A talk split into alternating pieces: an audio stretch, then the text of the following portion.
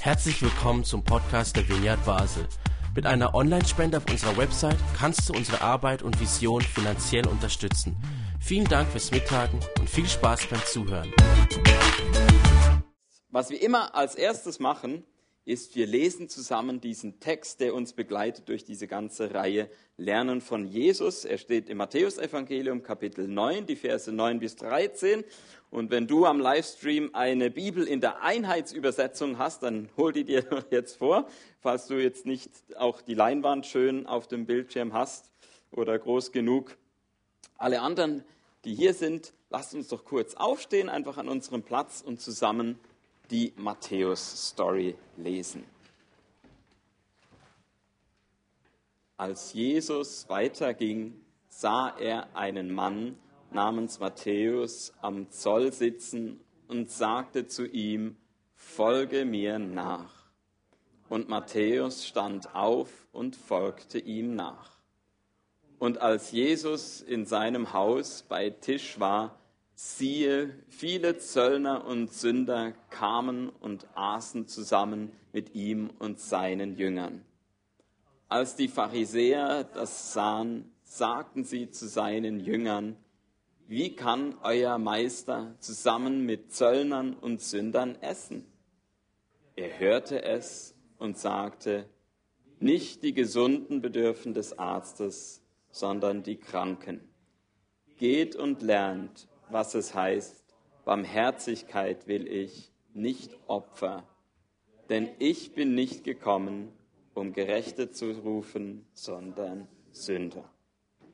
Vielen Dank, ihr dürft wieder Platz nehmen. Letzten Sonntag hat Philemon Mossa über die erste Hälfte von Vers 9 gepredigt. Jesus hat sich nicht eingemauert, sondern er ging und sah. Er war verfügbar. Und dieses Gehen und Sehen, das können wir auch lernen. Er, dieses Gehen und Sehen, das, das führt uns zu Begegnungen wie solchen, von denen Philemon uns so eindrücklich erzählt hat.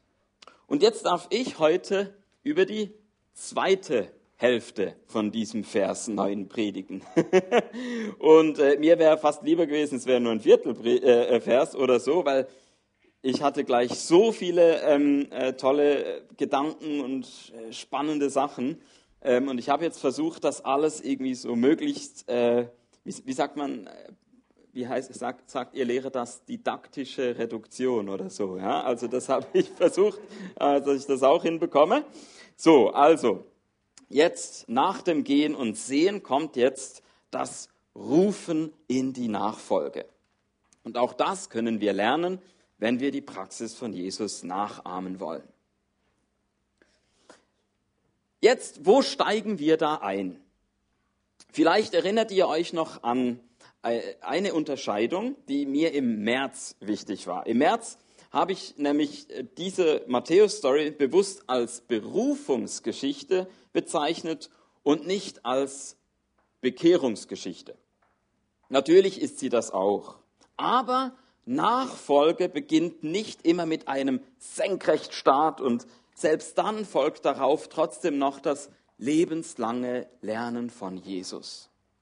Beim Begriff Bekehrung besteht die Gefahr, dass sie uns auf die Notwendigkeit eines deutlichen Wendepunkts so fokussieren und fixieren und der Begriff Berufung drückt demgegenüber mehr den Beginn einer Schritt-für-Schritt-Entwicklung aus.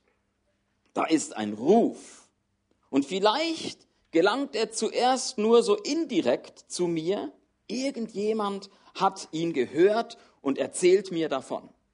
Und dann kommt vielleicht der Moment, wo ich ihn überraschend direkt wahrnehme. Trotzdem bedeutet das nicht, dass ich auf Anhieb alles verstehe. Nach und nach begreife ich mehr und mehr. Macht es Sinn? Heute möchte ich nach einem, noch einen zweiten Grund hinzufügen, warum ich die Matthäus-Story als Berufungsgeschichte bezeichnen möchte und nicht als Bekehrungsgeschichte. Und dazu fange ich mit einer vielleicht unerwarteten Frage an dich an. Ist dein Beruf deine Berufung? Ist dein Beruf deine Berufung? Vielleicht sagst du tatsächlich, genau, ich habe das Glück, dass ich einfach meiner Leidenschaft nachgehen kann und ich bekomme dafür sogar noch Geld. Oder auch, wenn du kein Geld dafür bekommst und dich zum Beispiel vollzeitlich um Kinder kümmerst oder dich sonst ehrenamtlich engagierst, sagst du, ich habe das Glück, dass ich diese Tätigkeit einfach ja, aus lauter Freude tun kann. Es fühlt sich für mich gar nicht wie Arbeit an. Für mich ist meine Investition gering im Vergleich zu dem, was ich dabei an immateriellem zurückbekomme. Wie auch immer, wir sprechen hier also von 0% sinnlosem Schuften und von 100% Befriedigung, Erfüllung, Genugtuung, Selbstverwirklichung und so weiter. Vielleicht sagst du aber gerade das Gegenteil. Nein, ich lebe nicht, um zu arbeiten. Ich arbeite, um zu leben. Und ein Leben mit Geldsorgen wäre natürlich doof. Darum verhilft mir dieser Job einfach zu einem Kontostand im Plusbereich. So nüchtern siehst du das. Und vielleicht sagst du auch, ich habe diese Stelle angenommen, weil sie am wenigsten übergriffig auf meine Familie oder Freizeit ist. Wenn ich nach Hause komme, habe ich immer noch Energie und mein Kopf ist frei. Ich kann wunderbar abschalten und kann nachts maximal entspannt schlafen. Ja, so unterschiedlich gehe ich jetzt mal davon aus, wird es hier erlebt und vielleicht hast du gemerkt, du tendierst vielleicht eher zu der ersten äh, Art oder zur zweiten. Und jetzt haben wir ja die Geschichte von Matthäus. Und da dürften wir doch davon ausgehen, dass er als Zöllner eher zu dieser zweiten Gruppe gehört hat. Er nahm für die Römer viel Geld ein und ging dabei auch nicht leer aus. Ja, ein Zöllner, der musste halt am Anfang sein Gewissen zum Schweigen bringen. Also erstens, weil er als Jude eigentlich nicht so gern jetzt irgendwie mit Römern Partnerschaft hat. Zweitens, weil Zöllner in der Regel jetzt nicht nur so das, was sie eigentlich verlangen sollten, verlangt haben, sondern das Preis noch ein bisschen erhöht haben, um so in die eigene Tasche noch ein bisschen äh, das Gehalt aufzubessern. So. Und äh, ähm, das musste man sozusagen am, äh, als Zöllner am Anfang schlucken.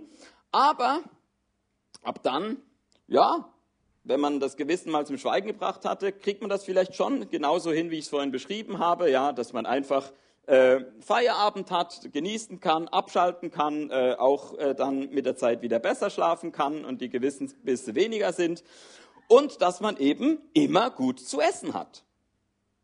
Ja, das äh, war ja nicht so, dass es jetzt so viele tolle Alternativen gab. Wenn man einfach äh, ein, eine sichere Mahlzeit nach dem Feierabend haben wollte, war das durchaus eine Option. Und so, wenn man jetzt das auch noch zusammennimmt, quasi die ganze Zöllner Community, das heißt, man hatte Leute, mit denen man richtig fett Party feiern konnte. Ja, es war eine Überlegung wert. Jetzt, was bedeutet es, wenn Jesus einen Zöllner in die Nachfolge ruft. Hier im Text sagt Jesus ja nur, folge mir nach, ohne das konkret auszubuchstabieren. Aber natürlich stand Matthäus nicht einfach so vom Zoll auf, um sich später dort wieder hinzusetzen. Folge mir nach kann also so gehört werden. Matthäus mit diesem Job bist du in der falschen Richtung unterwegs.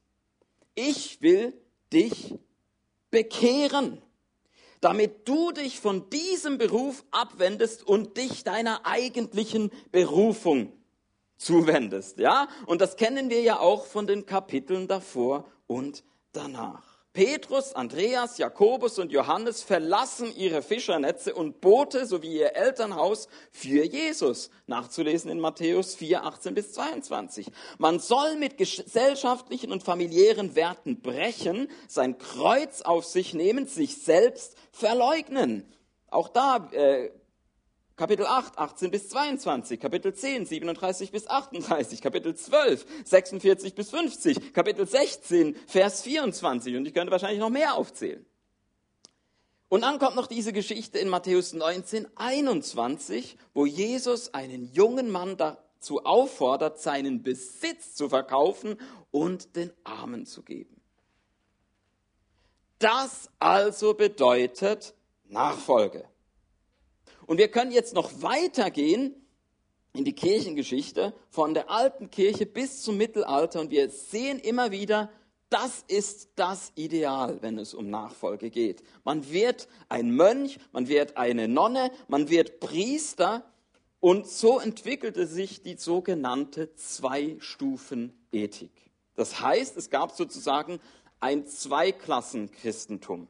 Es gab das Christentum sozusagen äh, das für alle, so die, die, die, die Gratis-Version oder die äh, ähm, Light-Version oder weiß ich was.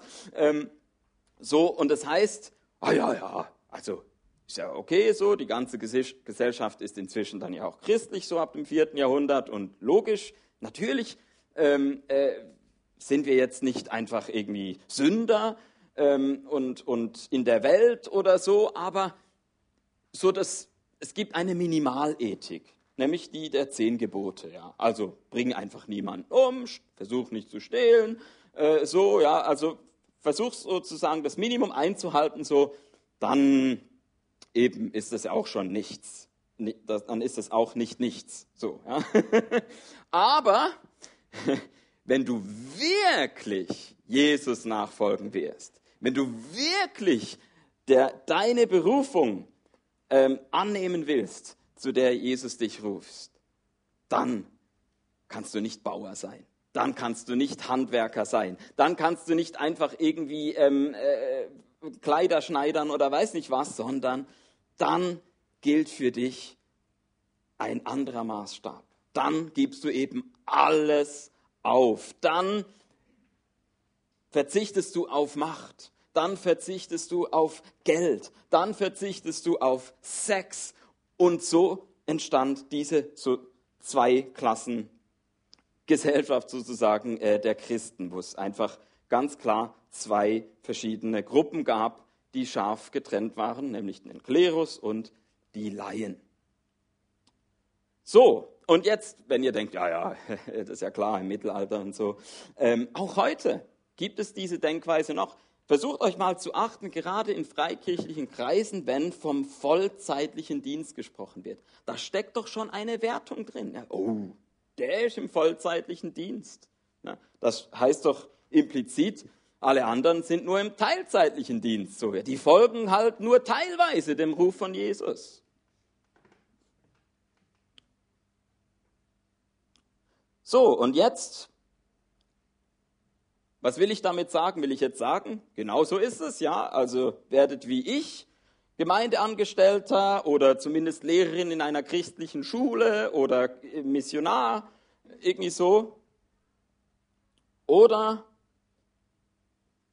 gibt es da noch was anderes, was ich dazu zu sagen habe? Ja, ich habe noch was anderes dazu zu sagen. Und zwar im Zusammenhang jetzt von diesem Matthäus-Evangelium und eben mit vielen Jahrhunderten in der Kirchengeschichte sehen wir zwar, dass man sehr viel Unterstützung dafür bekommt, wenn man Berufung mit Bekehrung übersetzt. Wenn man sagt, Nachfolge ist wirklich keine Teilzeitbeschäftigung, Jesus will, dass man sich für ihn komplett von allem ganz löst. Ja, also das müssen wir erstmal so zur Kenntnis nehmen, spricht viel dafür. Und trotzdem habe ich davor gesagt, dass ich die Matthäus-Story nicht als Bekehrungsgeschichte bezeichnen möchte und dass es mir um eben diesen Unterschied gehe, wenn ich lieber davon spreche, dass es eine Berufungsgeschichte ist. Wo ist jetzt da der Unterschied? Und wenn wir jetzt bei Matthäus genauer hinschauen, sehen wir, der ist ja nicht nur falsch unterwegs. Ich weiß nicht, ob euch das schon mal aufgefallen ist. Es gibt auch etwas, von dem er nicht umkehren muss und worüber Michel am nächsten Sonntag dann predigen will, nämlich das Essen und Feiern. Ja, mit Folge mir nach sagt Jesus doch auch das. Matthäus als Partylöwe bringst du bereits die richtigen Voraussetzungen mit. Ich will dich bestätigen.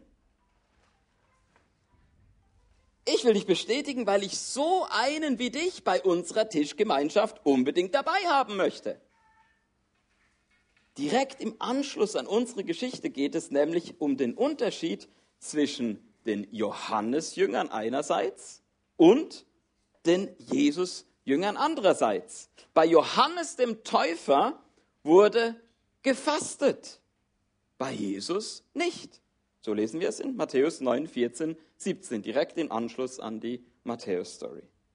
Und dann auch im Kapitel 11, in den Versen 18, 19 kommt es nochmal, während Johannes ausdrücklich kein Trinker war, war Jesus nach öffentlicher Meinung ein Säufer. Tja, in diese Richtung kann Nachfolge auch gehen. da kommt die, da, jetzt äh, kommen die Daumen hoch. Ja. Gut, ähm, ja. Ähm, und wenn wir jetzt das auch weiterziehen in die Kirchengeschichte, dann sehen wir, dass es im 16. Jahrhundert ein, einen krassen Wechsel gab in, in der Wahrnehmung oder in dem, in dem Denken über Berufung, nämlich durch die Reformation. Plötzlich kamen Luther, Zwingli, Calvin und die sagten nicht mehr, ja, Bauer, Handwerker, äh, Hebamme, weiß nicht was, zählt alles nicht. Du musst so werden wie die links. Nein, plötzlich war es so wie hier rechts. Na, da sehen wir diesen Herrn mit dem Stethoskop oder so. Als Arzt kann der wunderbar Jesus nachfolgen. Und zwar indem er versucht, der beste Arzt zu sein. So, indem er versucht, ähm, so fleißig wie möglich zu sein. Also es wurde dann eben diese äh, sprichwörtlich gewordene protestantische Arbeitsethik geboren, wo das Gegenteil war nicht mehr quasi bloß nicht irgendwie weltlich, sondern geistlich, sondern es war plötzlich bloß nicht faul, sondern fleißig. so, das war Jesus nachfolgen. Fleißig sein, arbeiten, Arbeit macht frei. So, Arbeit wurde plötzlich sehr positiv bewertet. Und auch heute haben wir dieses Ideal vom Workaholic so, ja, der, der einfach der Beste ist und, und, und seinen Job so richtig gut macht. Ja. Was für ein Zeugnis für den Herrn Jesus, wenn einer gerade auf sein, seines Glaubens so rangeht und Überstunden macht und weiß nicht was. Das ist die Gegenposition, die im, äh, in der Reformationszeit sozusagen geboren wurde. Und jetzt haben wir also sozusagen diese entgegengesetzten Extreme und ihr merkt vielleicht, ich bin von keinen jetzt so einseitig betrachtet ein Fan. Ich glaube, dass in der Kirchengeschichte Berufung leider eben oft sehr einseitig in die eine oder die andere Richtung gesehen wurde. Bis ins 16. Jahrhundert hat man ausgeblendet, dass Jesus die Menschen ja vielleicht auch bestätigen und nicht nur bekehren will, und dann trat plötzlich vor lauter bürgerlicher Bestätigung die Bekehrung in den Hintergrund. Matthäus zeigt aber, dass Berufung sich aus beidem zusammensetzt. Vielleicht können wir uns das auch mal so visuell vorstellen. Stellt euch mal vor, meine Hände sind zwei Kreise. Dann haben wir sozusagen bis ins 16. Jahrhundert quasi zwei Kreise, die nebeneinander sind. Der eine Kreis ist Beruf, der andere ist Berufung. Und das heißt, wenn du dem Ruf von Jesus nachfolgen wolltest, dann heißt das, spring raus aus deinem Beruf und spring rein in deine Berufung. Ja, hat das eine mit dem anderen nichts zu tun. Dann, ab dem 16. Jahrhundert, haben wir plötzlich, dass sich diese beiden decken. Beruf und Berufung. Du kannst einfach in deinem ganz normalen Beruf da auf die Tube drücken und dann erfüllst du deine Berufung. Ich glaube, angemessener, um die Wirklichkeit zu beschreiben, wie sich Beruf und Beruf, Berufung äh, zueinander verhalten, ist, wenn wir das eher als zwei sich schneidende Kreise mit einer Schnittmenge sehen. Ja? Also, vielleicht mal konkretes Beispiel. Als ihr letzten Sonntag den Philemon gehört habt, habt ihr vielleicht gedacht, wow, Also der Philemon, der hat ja wirklich geschafft, seine Berufung zum Beruf zu machen. ich weiß nicht, äh, ähm, was er jetzt sagen würde, wenn er, er, heute auch hier wäre. Ich vermute mal, dass er sagt, na ja, also ähm, das ist jetzt keine hundertprozentige ähm, äh, Deckung von Beruf und Berufung bei mir, aber sicher ein großer Teil, der sich da überschneidet. Oder nehmen wir mein eigenes Beispiel. Ich habe das Vorrecht, dass ich durch meine Anstellung in der Vineyard Basel sehr viel von meiner Berufung im Dienst dieser Gemeinde tun kann. Ich kann, wie jetzt gerade, predigen, ich kann aber auch mal hier am Piano stehen und dort meine Berufung als Worshipper hier einbringen. Oder ich fange am Dienstag eine Fokusgruppe an, kann also Kleingruppenleiter sein und so weiter. Also ich kann ganz viel, zu dem ich berufen bin, hier als Angestellter der Vineyard Basel machen. Aber ist das meine komplette Berufung? Nein, ich bin ja auch dazu berufen, ein guter Ehemann zu sein, ein guter Vater zu sein, ein guter Nachbar zu sein. All das steht nicht in meinem Stellenbeschrieb hier. Das kommt noch dazu. Also Beruf und Berufung, zwei Kreise, die sich schneiden, die also nicht einfach komplett getrennt voneinander stehen, aber die sich auch nicht überdecken. So, und jetzt habe ich sicher schon genug Stoff zum Nachdenken gebracht. Ähm, wenn ihr jetzt denkt, wow, wie, wie ist das bei mir und so, und meine Berufung und mein Beruf und so. Und trotzdem fehlt jetzt noch so dieser letzte, dieser letzte Schritt, um den es beim Lernen von Jesus eigentlich geht. Bis jetzt haben wir es ja so betrachtet, Matthäus wird so wie auch Petrus, Andreas, Jakobus und Johannes in die Nachfolge gerufen. Diese fünf bildeten zusammen mit sieben weiteren Berufenen den Kreis der Zwölf. Aber dabei blieb es ja nicht. Das ist die eine Seite. Und ihr seht, wir haben hier schon mal durch die Betonung, dass nicht nur Bekehrung, sondern auch Bestätigung dazu gehören, ein vollständigeres Bild bekommen von Nachfolge. Aber jetzt erst durch diesen weiteren Aspekt wird das Bild ganz.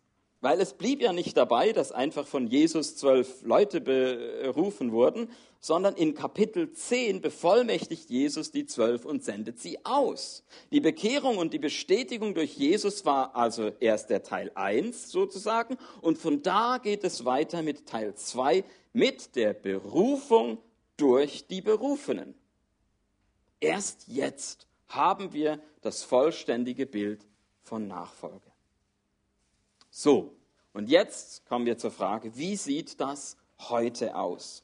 Ist es uns gelungen, die Einseitigkeiten vorangehender Jahrhunderte zu überwinden?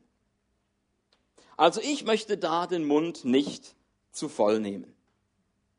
Manchmal reden Leute so, als ob sie das mit der Nachfolge als erste wirklich verstanden hätten. Kurz nach Jesus ging irgendwie alle Erkenntnis unter und so äh, dann irgendwie äh, nach 2000 Jahren plötzlich hat der Buchautor XY das Ganze endlich wiederentdeckt.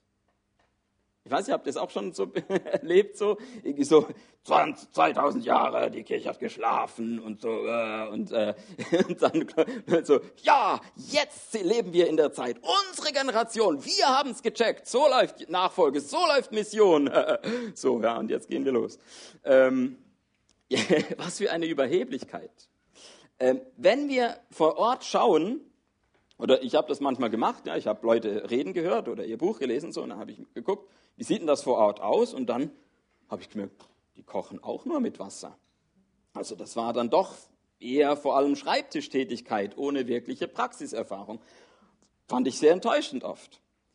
Jetzt fand ich es aber sehr angenehm aus genau diesem Grund, dass ich eine deutlich weniger aufgeblasene Ausnahme kennenlernen durfte. Und das ist der Mann hier. Ähm, wer hat dieses Gesicht schon mal gesehen?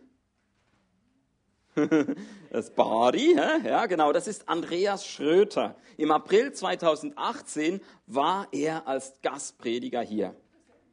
Und er und seine Frau Karin, die haben ihr Haus in der Nähe von Heidelberg, wo ja auch ich mit meiner Familie bis vor kurzem noch wohnte. Und so hatten wir Zeit, äh, dass ich äh, da intensiveren Kontakt auch haben durfte mit Andreas und Karin. Und ich habe die beiden als Leute erlebt, die wirklich ein erstaunlich vollständiges Bild von Nachfolge vermittelten. Nicht nur mit Worten, sondern vor allem mit Taten. Bevor Andreas und Karin nach Heidelberg kamen, hatten sie zwölf Jahre als deutsches Missionarsehepaar in einem Indianerreservat gedient im US-Bundesstaat Wisconsin. War da schon mal jemand von euch? Wisconsin? Aha, ja. Ist es da schön? Aha, ja. da lässt sich aushalten, zwölf Jahre in dem Fall. äh, ja, also es sind viele Erlebnisse von dort, die Andreas dann in einem Buch verarbeitet hat mit äh, dem Titel Im Windschatten von Jesus. Und da finden wir genau diese Spannung von Bekehrung und Bestätigung wieder, die das Rufen in die Nachfolge ausmacht. Andreas hat die Spannung so ausgedrückt. Ich zitiere. Aufgrund unserer Erfahrungen auf dem Missionsfeld halte ich es für wichtig, sich im Bereich Kultur, Umgang, Gepflogenheiten, Lebensrhythmus, Kleidung etc. möglichst weitgehend anzupassen, um Leute in ihrer jeweiligen Subkultur zu erreichen. Das nennt man auch Kontextualisierung. Andererseits ist es wichtig, dass sich die Gemeinde auch nicht einfach unkritisch an die Kultur anpasst, sondern eine Alternativkultur vorlebt. Genau das hat die ersten Christen so attraktiv gemacht. Sie haben noch nach anderen Werten gelebt und waren unter anderem bekannt für ihre Großzügigkeit, ihre Hilfe für die Armen und für die Randgruppen der Gesellschaft. So schreibt Andreas auf den Seiten 62 und 63. Im Indianerreservat haben Andreas und Karin also festgestellt, dass die Menschen dort Bestätigung brauchen. Sie haben Ja zum Leben im Reservat gesagt, sind mit den Leuten im Kreis gesessen, haben Interaktion begrüßt und indianische Musik unterstützt. Sie haben also nicht außerhalb ihres äh, außerhalb dieses Reservats gewohnt, um dann tagsüber Besuche abzustatten und irgendeinen Frontalunterricht abzuhalten. Kontextualisieren, Kontextualisierung nennt Andreas, nennt Andreas dieses Ja. Ja zum Leben im Reservat. Andreas und Karin haben aber auch festgestellt, dass die Menschen Bekehrung brauchen. Sie haben auch Andreas und Karin haben auch ein Nein vorgelebt. Ein Nein zum Beispiel im Hinblick auf den dortigen Missbrauch von Alkohol und auf die zerstörerischen Folgen davon. Alternativkultur nennt Andreas, nennt Andreas dieses Nein. Und damit kommen wir zur Zusammenfassung und zur praktischen Anwendung. Jesus hat Matthäus in die Nachfolge gerufen, damit auch Matthäus wiederum Menschen in die Nachfolge ruft. Dieses Rufen in die Nachfolge, oder wir könnten auch sagen, dieses Nachfolgefördern, das geschieht in einer Spannung, die man nicht auflösen sollte, wie das in der Kirchengeschichte leider passiert ist. Also das ist die eine Seite Alternativkultur, so wie bei der Bekehrung des Matthäus, wo es hieß, Nein zum Zöllnerberuf. Und jetzt geht es also um darum, dass wir in dieser Welt oder in, man könnte sagen, in jeder Kultur dieser Welt finden wir Zerstörerisches. Egal, ob es ein Missbrauch von Alkohol, Sex, Geld, Macht oder was auch immer ist, sich da handelt. Da braucht es Bekehrung. Da braucht es Alternativkultur. Und eben bei Matthäus bedeutet das, bedeutete das Nein zum Zöllnerberuf. Und jetzt kommt aber die andere Seite, die Kontextualisierung, von der Andreas auch schreibt. In jedem Kontext dieser Welt finden wir nicht nur zerstörerisches, sondern eben auch unterstützenswertes. Zum Beispiel Begabungen, die Gott in die Menschen hineingelegt hat. Da braucht es also Bestätigung. Und bei Matthäus bedeutete das Ja zur Partyberufung. Ich möchte Nachfolge genau in dieser Spannung fördern. Zum Beispiel in der Nachbarschaft. Wir sind ja jetzt nicht, Christi und ich sind nicht äh, in ein Indianerreservat gezogen, sondern einfach nach Lörrachhagen. Und da habe ich jetzt auch nicht äh, sofort ein, äh, äh, eine Community angetroffen, äh, die sich dem Alkoholmissbrauch hingibt oder so, sondern ich komme an einen Ort, wo, ja, wo ich erst jetzt nach vielen Monaten sagen kann, ich kenne jetzt mal die Namen meiner Nachbarn. So, keine Ahnung, ähm, äh, wie, das, wie diese Geschichte noch weitergehen wird, wo es Bestätigung braucht äh, oder eine Alternativkultur. Ähm, dazu ist es eigentlich noch zu früh. Also ich bin zu sagen immer noch beim Schritt vom letzten Sonntag gehen und sehen. Ich gehe zum Gartenzaun und guck mal, hallo, wer ist da? Und äh, ich äh, lerne die Leute kennen. Aber sicher werde auch der Moment kommen, wo es Gelegenheit gibt, Nachfolge zu fördern in meiner Nachbarschaft, Berufung zu unterstützen, den, den Ruf von Jesus zu übersetzen für die Menschen, mit denen ich da ähm, unmittelbar äh, wohne. Und ich denke, ähm, das ist auch etwas, was bei euch sicher passiert oder passieren kann. Bei euch kommt natürlich noch dazu, ihr habt sicher auch an eurem Arbeitsplatz Gelegenheit für das und es sind andere äh, Kontexte, äh, die man sich da denken kann. Ja, und jetzt bitte ich eigentlich schon die Band auf die Bühne, weil ich möchte jetzt damit enden, dass wir einfach einen Moment der Stille uns nehmen, so wie wir es letzten Sonntag ganz am Ende gemacht haben. Und wenn jetzt also wir in die Worship-Zeit starten, möchte ich dir einfach zwei konkrete Fragen und Schritte mitgeben, die du in deinem Herzen bewegen kannst. Und dann hast du in der kommenden Woche die Chance, etwas von dieser Predigt umzusetzen und dir anzueignen. Und es würde mich sehr freuen, wenn wir nächsten Sonntag dann auch äh, Mutgeschichten hören von den letzten, von den vergangenen beiden Sonntagen sozusagen, wo du sagst, aus diesem Gehen und Sehen oder Rufen in die Nachfolge habe ich das in meinem Umfeld umsetzen können, mir aneignen können das wäre richtig cool, wenn wir solche Stories nächsten Sonntag hören könnten. Also hier die zwei Fragen, um die es heute geht. Die erste Frage ist, hast du den Ruf von Jesus bis jetzt vor allem als so ein bekehrendes Nein äh, zu XY empfunden und kaum als ein bestätigendes Ja zu irgendwas?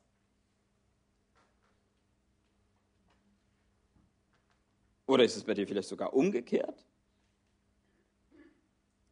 Was auch immer es ist, öffne dein Ohr, gerade auch in der kommenden Woche, dass du auch diese andere Seite mal hörst. Vielleicht hast du immer nur gehört, boah, du bist falsch unterwegs. So geht's nicht. Nein. Schau dieses hohe Ideal, von dem du so weit entweg bist. Und du hast nie gehört, dass die gleiche Stimme, oder vielleicht ist es nicht mal diese Stimme, sondern es ist die Stimme des Anklägers. Weil die Stimme von Jesus erkennst du daran, dass sie eben nicht nur so negativ irgendwie die, die Finger drauf hält. Also meine Erfahrung ist sowieso die, also ich, ich denke, die meisten Leute wissen, der Matthäus wusste, dass das nicht okay war. Das muss man ihm gar nicht sagen. Aber er hat vielleicht noch nie sich bewusst gemacht, dass mit seinem, mit, dass er so als Genussmensch, wie ich ihn mir jetzt vielleicht mal vorstelle, ja, mit seiner Leidenschaft für gutes Essen und gute Feiern so, dass er damit ähm, ja sogar schon auf dem richtigen Weg ist und Jesus genau das in ihn hineingelegt hat und fördern möchte. Weiß nicht, vielleicht gibt es auch sowas bei dir, wo du denkst, krass, das habe ich mir noch nie überlegt. Da ist etwas, wo Gott nicht Nein dazu sagt, sondern Ja. Wenn du das zum ersten Mal hörst, dann ja, nimm das in diese Woche mit. Und nimm es auch in diese Woche mit, wenn du merkst, du hast in der letzten Zeit eigentlich eher so überlegt, dass immer nur Gott segne das, was ich sowieso schon mache und so, ja, und ist okay. Und plötzlich merkst du, nein, Gott fällt da den Finger drauf hin und sagt, hey, das ist aber wirklich etwas, ähm, das ist nicht meine alternative Reich Gottes Kultur. So, und dann haben wir schon das Stichwort, genau, also die zweite Frage ist die, wo wir jetzt quasi nicht wo es nicht um uns geht, sondern eben um die Leute um uns herum, unsere Mitmenschen. Wo konkret möchtest du Alternativkultur und Kontextualisierung zusammenbringen und leben? So wie wir das eben bei Andreas und Karin äh, jetzt das Beispiel hatten im Indianerreservat. Und eben für dich heißt Indianerreservat irgendwas anderes. Also was ist das? Was ist es bei dir? Lass dir von Gott diese Menschen zeigen und suche in der kommenden Woche gezielt Begegnung mit diesen Menschen? Das wären meine Fragen, die zwei und Anregungen für konkrete Schritte. Und dann übergebe ich damit jetzt an Emina. Danke.